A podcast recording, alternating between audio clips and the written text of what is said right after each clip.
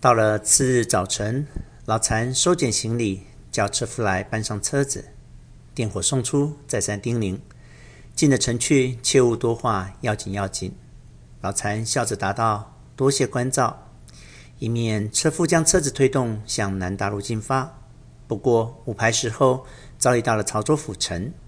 进了北门，就在府前大街寻了一家客店，找了个厢房住下。跑堂的来问的饭菜，就照样搬来吃过了。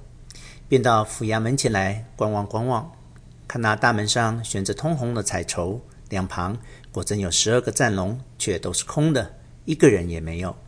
心里诧异道：“难道一路传闻都是谎话吗？”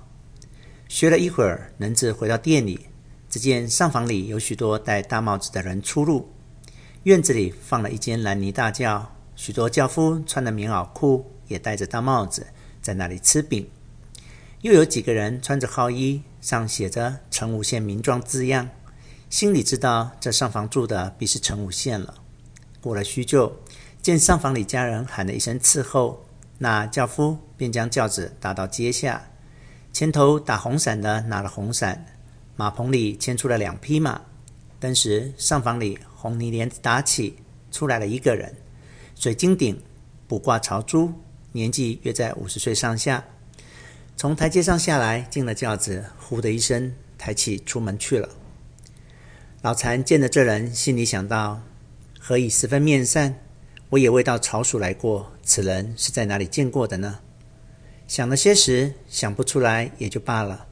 因天时尚早，复到街上访问本府正机，竟是异口同声说好。不过都带有惨淡颜色，不觉暗暗点头，身服古人苛政猛于虎，一语真是不错。回到店中，在门口略为小坐，却好那陈武宪已经到来。进了店门，从玻璃窗里朝外一看，与老残正数四目相对。一晃的时候，轿子移到上房阶下，那陈武宪从轿子里出来，家人放下轿帘，跟上台阶，远远看见他向家人说了两句话。只见那家人即向门口跑来，那陈武宪仍站在台阶上等着。家人跑到门口，向老禅道：“这位是铁老爷吗？”老禅道：“正是，你何以知道？你柜上姓什么？”家人道：“小的主人姓申，新从省里出来，府台为属陈武县的，说请铁老爷上房去坐呢。”老禅恍然想起这人就是文案上委员申东照，因虽会过两三次，未曾多余接谈，故记不得了。老残当时上去见了东照，彼此做了个揖。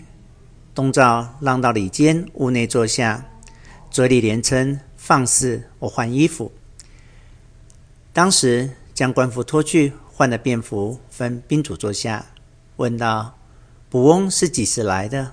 到这里多少天了？可是就住在这店里吗？”老禅道：“今日到的，出省不过六七天，就到此地了。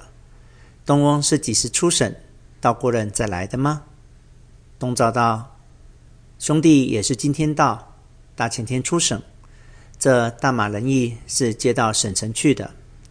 我出省的前一天，还听姚云翁说，公保看卜翁去了，心里着实难过，说自己一生器重名士，以为无不可招致之人，今日竟遇着一位铁军，真是浮云富贵。反心内躁，越觉得龌龊不堪了。老禅道：公伯。爱才如渴，兄弟实在钦佩的。至于出来缘故，并不是肥尊名高的意思。一则深知自己才疏学浅，不称于扬；二则因为这玉太尊声望过大，到底看看是何等人物。至高尚二字，兄弟不但不敢当，且亦不屑为。天地生财有数，若下愚蠢陋的人，高尚点也好借此藏拙。若真有点济世之才，尽之遁世，岂不辜负天地生财之心吗？